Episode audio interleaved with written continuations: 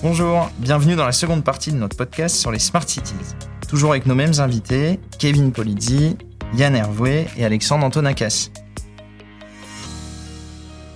Après un focus sur la ville intelligente, attardons-nous maintenant dans la seconde partie de ce podcast sur la ville durable.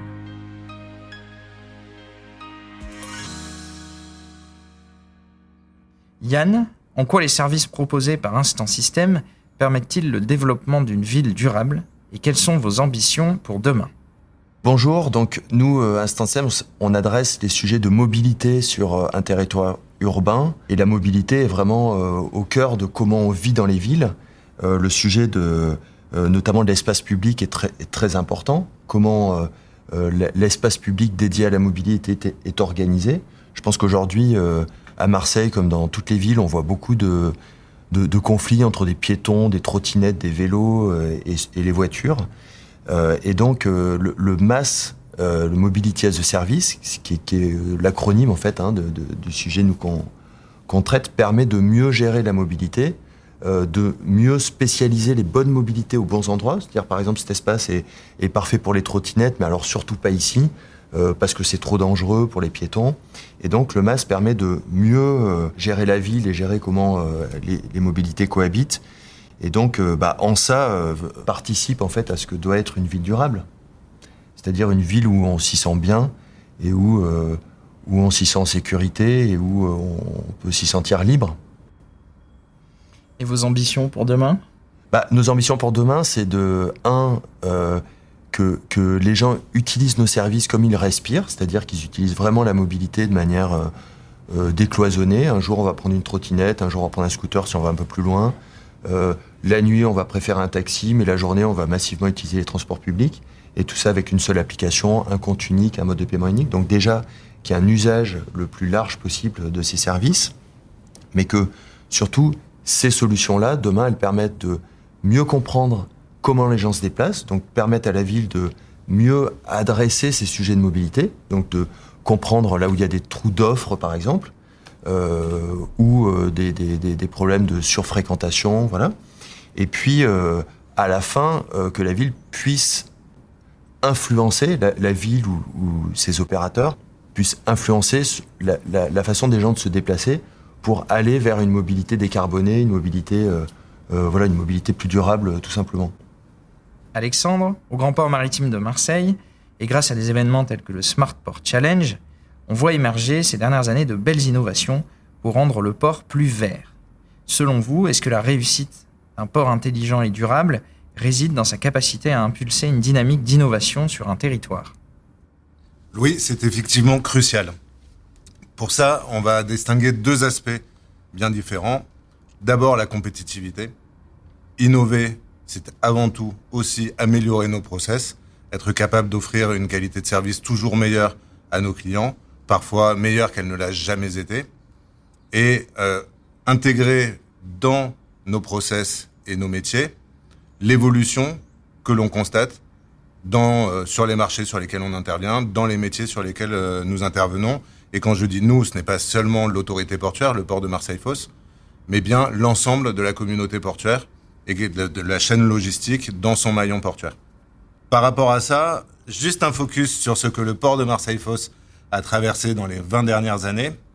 Le port de Marseille-Fos est avant tout un grand port pétrolier.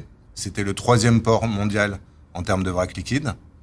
Et donc, dans les 20 dernières années, ce port pétrolier a perdu 30 millions de tonnes entre les vracs liquides, mais aussi avec la structuration, la restructuration qu'on a pu voir dans l'industrie sur les vracs solides. Alors bien entendu, on a compensé ça en se diversifiant plus sur la marchandise diverse. Le port de Marseille-Fos n'était pas un grand port de conteneurs, il l'est aujourd'hui. Mais bien entendu, cette adaptation, elle ne peut pas s'arrêter là. On est dans une voie de diversification et la diversification passe par l'innovation. Donc, c'était le premier volet, l'aspect très économique, très business model, innover pour se diversifier. Par rapport à ça, second volet, et c'était l'objet de votre question Louis, l'environnement. Le port de Marseille-Fos, probablement contrairement à ce que beaucoup de personnes pensent, est un port très très en avance en termes de maîtrise de ses externalités négatives et en termes de prise en compte de la dimension environnementale dans ses process et dans sa manière de poser sa stratégie. Et le projet stratégique 2020-2024 du Grand Port Maritime de Marseille le dit clairement, être un port vert au service de l'économie bleue. Et donc là encore, euh, on, a pour ça de nombreux exemples qui se sont euh, inscrits dans cette dynamique Smartport. Donc euh, la captation de carbone par des algues vertes qui ensuite deviennent un intrant pour de la production d'énergie, ou le stockage de l'électricité par sa transformation en hydrogène. Et donc la constitution à la fois de démonstrateurs, d'un incubateur d'abord, de démonstrateurs, et ensuite euh, de process d'industrialisation de ce qui sera demain les nouvelles énergies, les énergies vertes. Et donc, le port de Marseille-Fosse, pour ça, a intégré depuis longtemps la nécessité absolue d'innover, et d'innover à la fois dans le numérique, mais bien entendu dans l'industriel et dans la création de nouveaux process qui seront vraisemblablement les sources de revenus du port de Marseille-Fosse demain. Passons maintenant à tout ce qui concerne la donnée. Kevin, selon vous, quelle est la place de la donnée et la sécurité dans la ville durable? Alors bonjour à tous. Euh, évidemment, euh, tout ce qu'on entend euh, a une branche numérique et derrière le numérique, il faut voir la donnée. Alors on ne peut jamais dissocier la donnée de la sécurité. C'est vraiment un grand, grand fondamental. Lorsqu'on va venir collecter des données, quelle que soit leur nature, elles ont un niveau de sécurité qui est évidemment différent. Euh, soit parce qu'elles sont euh, non personnelles, et dans ce cadre-là, on va dire qu'elles sont moins euh, risquées, soit parce qu'elles sont intimement liées à la vie d'une personne. Et là, aussi bien sur le coup du RGPD, mais que sur le coup du bon sens, on ne peut pas s'amuser à les diffuser n'importe comment. On va avoir pléthore de capteurs. On sait que le marché de l'IoT est un marché en forte expansion. Et ce marché va être couplé évidemment à tout le traitement de données d'un côté la captation, s'assurer que la donnée est viable, s'assurer qu'on n'est pas en train de se faire pirater. Je donne toujours l'exemple de la température dans la rue. Hein. Si un jour un capteur vous dit qu'il fait 400 degrés, c'est ou qu'une météorite nous a percuté ou qu'il est peut-être en panne. Je préférerais qu'il soit en panne à titre personnel. Euh, à côté de ça, il faut le traitement de la donnée. Et donc, euh, ce qui va rendre euh, la ville durable, c'est l'interopérabilité entre tous les systèmes d'acquisition et de traitement, mais surtout, euh, il va falloir qu'on accompagne aussi les gens à réfléchir un petit peu différemment, parce qu'un même capteur peut servir 3, 4, 5 cas d'usage. On prend l'exemple du feu rouge. Hein. Lorsque vous vous arrêtez au feu rouge, bah, c'est le véhicule qui s'arrête, c'est le piéton qui passe, c'est la trottinette qui potentiellement, peut faire des choses. Ou alors, comme aux États-Unis, on a le droit de tourner à droite quand le feu est rouge. Parce qu'il y, a peu ou pas de danger sur le sujet. Donc, interopérabilité des systèmes, avoir la capacité effectivement de réfléchir multiples cas d'usage. Et puis, euh, on a euh, ici un écosystème qui est hyper fertile, et donc être capable euh, de mélanger et, d'accompagner la fusion-acquisition dans le secteur, parce qu'il faut qu'on crée des acteurs de taille critique. Très bien, merci. Alors justement, par rapport à ces acteurs régionaux, quels sont les, grands projets à venir dans la région autour de la ville durable, la ville intelligente? Il y, a, deux grands types de projets. Euh, on, le voit avec Alexandre et Yann, il y a énormément euh, d'échanges, d'opérations et de complexité, alors que les usages qu'on veut servir sont assez simples. La ville durable, mieux euh, vivre dans sa ville, avoir une empreinte carbone qui est un petit peu plus faible, voire neutre, avoir un numérique qui est beaucoup plus responsable parce qu'aujourd'hui il est tellement énergivore par rapport à ce qu'il produit. et donc il faut qu'on crée des interopérabilités. Internet s'est construit avec des nœuds d'échange on a connecté différents réseaux entre eux. Bah, aujourd'hui, sur le Mobility as a Service, même combat. Euh, tous les opérateurs de mobilité, il y en a plusieurs centaines en France, doivent avoir un format d'échange de données euh, qui est standardisé. Et la chance qu'on a dans la région sud, c'est que comme les acteurs sont plutôt à un bon niveau de maturité, on doit être capable d'être en avance sur ces sujets-là et d'être euh, vraiment sachant et d'avoir une parole qui est distribuée au national. Et donc, euh, ça va contribuer aussi par la normalisation à créer des leaders de taille critique. Merci. Euh, Alexandre, le Grand Port Maritime de Marseille compte investir 350 millions d'euros d'ici 2024 afin d'entamer sa mue écologique et numérique. Alexandre, à quoi ressemblera le Smart Port demain? Alors le Smart Port de demain, Louis, c'est déjà le Smart Port d'aujourd'hui. Cette mue, elle n'est pas seulement entamée, elle est résolument engagée. Je citais tout à l'heure Vasco 2, je citais Jupiter 1000. La connexion électrique des navires à quai, c'est aussi une réalité sur le port de Marseille-Fosse. Et là aussi, nous sommes très en avance sur les plus grands ports européens. La dématérialisation du dédouanement et sa contraction à quelques secondes, c'est déjà ici et c'est déjà maintenant. La faisabilité de la captation des émissions de carbone, je l'évoquais, c'est Vasco 2. Euh, le stockage d'électricité renouvelable euh, via l'hydrogène, c'est Jupiter 1000. Et des flagships comme ça de l'innovation, qu'elle soit numérique ou écologique, on en a déjà une quarantaine dans l'écosystème Smartport. Mais vous avez raison, Louis, le Smartport d'aujourd'hui n'a pas l'intention de s'arrêter d'innover. Et c'est pour ça qu'on va réfléchir à ce que sera le Smartport de demain. Et le Smartport de demain, c'est probablement un port à énergie positive, un port zéro émission, un port des nouvelles énergies, des énergies vertes, un port de l'innovation environnementale de pointe, mais c'est aussi un port du numérique, le port d'un Marseille qui demain sera peut-être cinquième hub du transfert de l'échange de données au monde, et donc il y aura pour ça un port du numérique pour accompagner un territoire du numérique. Ce qui est fabuleux avec cette dynamique smart, c'est qu'elle engage un cercle vertueux. Tout d'abord, c'est une volonté qui consiste à attirer l'innovation. Le fait d'avoir attiré l'innovation et les vecteurs d'innovation, ça permet de constituer un écosystème de l'innovation, un écosystème qui étant industriel et commercial, revigoré, mais aussi de l'innovation pure, créer de nouveaux marchés, créer de nouveaux segments. Et quand cet écosystème se densifie et s'approfondit, il se diversifie et commence à, apparaître des clusters de l'innovation spécialisée dans des domaines d'application de pointe. Je vais prendre un exemple, ça va peut-être en faire sourire certains, mais la Silicon Valley fête ses 50 ans. Et donc il y a 50 ans, peu sont ceux qui ont vu dans l'émergence de ce territoire de l'innovation qu'on appelle aujourd'hui la Silicon Valley, un changement profond du monde et la constitution d'un nouvel écosystème qui aujourd'hui est complètement absorbé.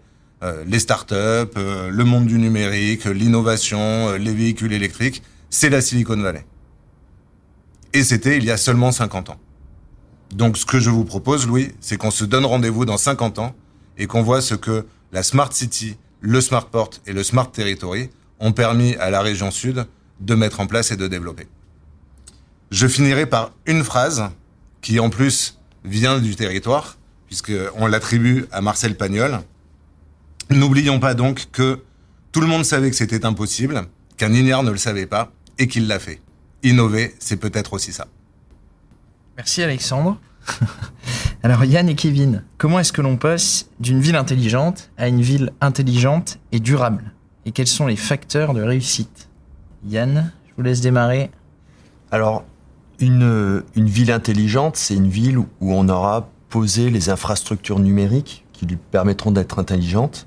C'est-à-dire qu'on aura euh, tout ce dont on vient de parler, le smart port, euh, des smart énergies, euh, et une smart mobilité, et surtout qu'on aura décloisonné tout ça pour servir tout simplement des, des, gens qui vivent dans la ville et qui ont besoin de tout ça de manière, de manière unique. Donc une fois que ces infrastructures sont posées, la ville, on va dire, est intelligente. Euh, elle n'est pas durable parce que on n'a pas encore euh, forcément euh, les gens qui s'en sont emparés. Et pour moi, c'est ça qui la rend durable. C'est quand les gens s'emparent en fait des technologies et les utilisent pour leurs besoins à, eux et, à leur façon d'ailleurs. Hein. C'est-à-dire que c'est pas forcément la façon dont, ça a été forcément pensé au début. Et donc, ils s'en emparent. La technologie a un effet sur comment ils vivent dans la ville.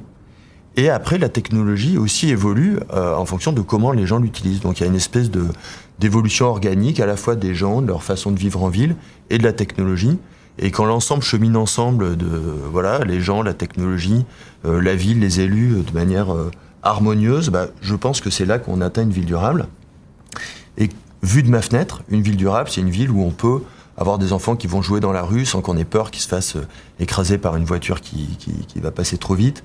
Quand on a, euh, voilà, quand on sort aussi un petit peu d'un d'un côté un peu Far West, aujourd'hui les villes sont devenues dangereuses et je ne sais pas si on s'en rend vraiment compte. Euh, les villes, à la base, c'est quand même un endroit où les gens vivent ensemble. Euh, beaucoup de gens vivent au même endroit.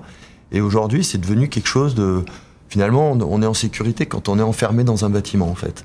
Et je, je pense qu'on a besoin de verdir les villes, on a besoin d'apaiser les villes, et, et, on, a, on a besoin d'avoir une vision d'une ville comme ça demain où, où on a envie de vivre en fait, tout simplement. Merci Yann. Kevin, je vous laisse poursuivre. Ouais, c'est la question est, est, hyper intéressante. Euh, une ville intelligente, c'est avant toute chose une ville dans laquelle on collabore, dans laquelle on se parle. Et on a beaucoup parlé de technologie, beaucoup parlé de numérique. C'est l'humain qui est au centre. Et donc, il ne faut pas oublier qu'on n'est pas là pour être esclave des technologies, on n'est pas là pour se faire pirater, comme dans tous les films de science-fiction qui ont pour euh, la plupart d'entre nous bercé notre jeunesse. Voilà, le monde qu'on veut, c'est pas celui-là. Euh, Terminator, c'est pas un documentaire. C'est de la science-fiction, ça doit rester durablement de la science-fiction. Pour qu'elle soit durable, euh, remettons l'emploi au centre. C'est-à-dire comment ces nouveaux métiers, comment la data, le digital, les objets connectés, euh, la maintenance préventive. Quand aujourd'hui on est capable de savoir trois semaines avant euh, qu'un incendie ait lieu, c'est à la fois moins de dégâts, moins de drames humains, moins de problèmes d'assurance, moins de combats d'experts, moins d'arrêts de production, moins de destruction d'emplois, moins de destruction de valeur. Et donc, cette ville durable, cette ville intelligente, je rejoins vraiment la définition de Yann, qui est celle dans laquelle on peut vivre ensemble en paix, ce qui est quand même euh, est un, fondamental pour tout un chacun, je l'espère, du moins pour moi c'est le cas. Et à côté de ça, une ville dans laquelle la sécurité euh, soit inhérente au pouvoir d'achat, elle soit inhérente non pas à une répression, euh, on vit, on a la chance de vivre en démocratie, donnons-nous les moyens de continuer à vivre durablement dans un monde apaisé. et ça, on sait à peu près quel est le chemin qu'il faut emprunter. Il faut maintenant juste une adoption généralisée et un partage. Et c'est à ce titre euh, que la pédagogie euh, ne s'arrêtera jamais. Merci Kevin. Euh, souhaitez-vous ajouter un mot pour conclure? Alors moi, Louis, pour la conclusion, j'aimerais quand même juste insister sur une dimension essentielle de cette démarche Smart, c'est le collectif. Vous évoquiez tout à l'heure les 350 millions d'euros d'investissement que le port va consentir entre 2020 et 2024. Cet investissement à l'échelle du territoire, c'est une goutte d'eau et il n'a de sens qu'à partir du moment où c'est le catalyseur d'un investissement privé ou euh, public et privé qui doit avoir une superficie de l'ordre de 2, 3, peut-être 4 milliards d'euros. Cet aspect levier, cet aspect catalyseur, c'est exactement la même chose quand on parle d'innovation et quand on parle de diversification. Chacun à notre échelle, on a besoin de constituer un collectif, de s'appuyer sur un écosystème pour donner du sens à une démarche dont l'aboutissement est directement dépendant de cette énergie collective et donc de cette capacité à innover ensemble. C'est la co-innovation, la véritable solution, parce que tous, individuellement, pris séparément, on sera toujours beaucoup moins intelligent qu'un collectif réuni. Peut-être euh, insister sur euh, l'accessibilité des emplois. Le numérique, pendant 20 ans, a été un, monde où on croisait des ingénieurs et des docteurs. Aujourd'hui, c'est plus du tout le cas. Euh, c'est un peu comme dans la santé. Euh, pour un médecin, on retrouve entre deux à trois infirmières et on retrouve 8 à 9 agents qui permettent de travailler autour. Et donc dans le numérique, il faut que ça devienne la même chose. On l'a vu euh, notamment dans, la soirée du grand opening Bedinsoft où on a accueilli il y a quelques jours plus de 2200 personnes. C'était d'ailleurs assez impressionnant. Et moi, ce que je retiens de cet événement, c'est la maturité de l'écosystème. La capacité maintenant que les solutions sont créées et abouties, à s'ouvrir à l'extérieur. Il y aura un effet de levier financier, il y aura un effet de levier humain, et euh, je, crois qu'aujourd'hui, le numérique, c'est 50 000 emplois, c'est peu ou prou l'équivalent de ce que, ce que le port historiquement euh, fournit et continue de faire grandir le territoire. Et eh ben, peut-être qu'on aura un effet de levier euh, sur l'emploi, avec peut-être 150 000, 200 000, 250 000 emplois liés à cet écosystème demain. Et je pense que c'est vraiment une des clés de l'avenir durable. Pas de la ville durable, de l'avenir durable. Parce qu'il y a la ville, c'est bien, il y a les campagnes aussi, il y a le bord de mer, et puis il y a tout ce qui constitue une smart région. Je, rejoins mes, mes deux collègues. Euh, je pense que la, la, la, collaboration, elle est clé euh, dans l'innovation, en fait. Euh, l'innovation, on l'associe souvent au numérique, et je pense que c'est vraiment une erreur. Il y a, il y a, il y a beaucoup d'innovation dans, dans les algues vertes sont une innovation sûrement spectaculaire. Et je pense que l'innovation, elle est aussi dans le, dans le décloisonnement, c'est-à-dire le numérique au service d'une innovation peut-être biologique, d'une innovation énergétique.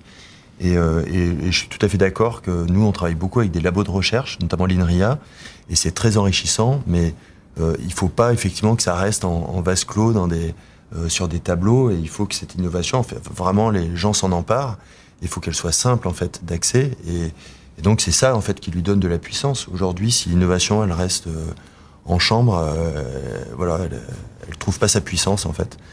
Donc voilà, tout, ça c'est beaucoup d'investissement, c'est beaucoup d'argent. Et il y, a, également toute une dimension économique qu'il faut, qu'il faut intégrer. Et nous, on le voit dans la, mobilité. On a, on a aujourd'hui un, voilà, un, point euh, très complexe qui est qu'aujourd'hui, le transport public coûte très cher et, est pratiquement dans une impasse économique. Et je pense qu'il y, a, aussi beaucoup de choses à imaginer. Il faut innover aussi dans, dans l'aspect économique, dans, les modèles d'affaires. Et ça aussi, c'est tout un champ euh, euh, pas, pas, aujourd'hui assez exploré, peut-être. La démarche Smart City est impulsée par les acteurs publics, notamment via de forts investissements. Mais ces investissements publics entraînent en cascade des investissements privés et de l'innovation. Dans une économie qui s'accélère, nous avons tous les outils pour entrer dans une nouvelle phase où l'innovation est littéralement au cœur de la relance. Merci à tous pour votre participation.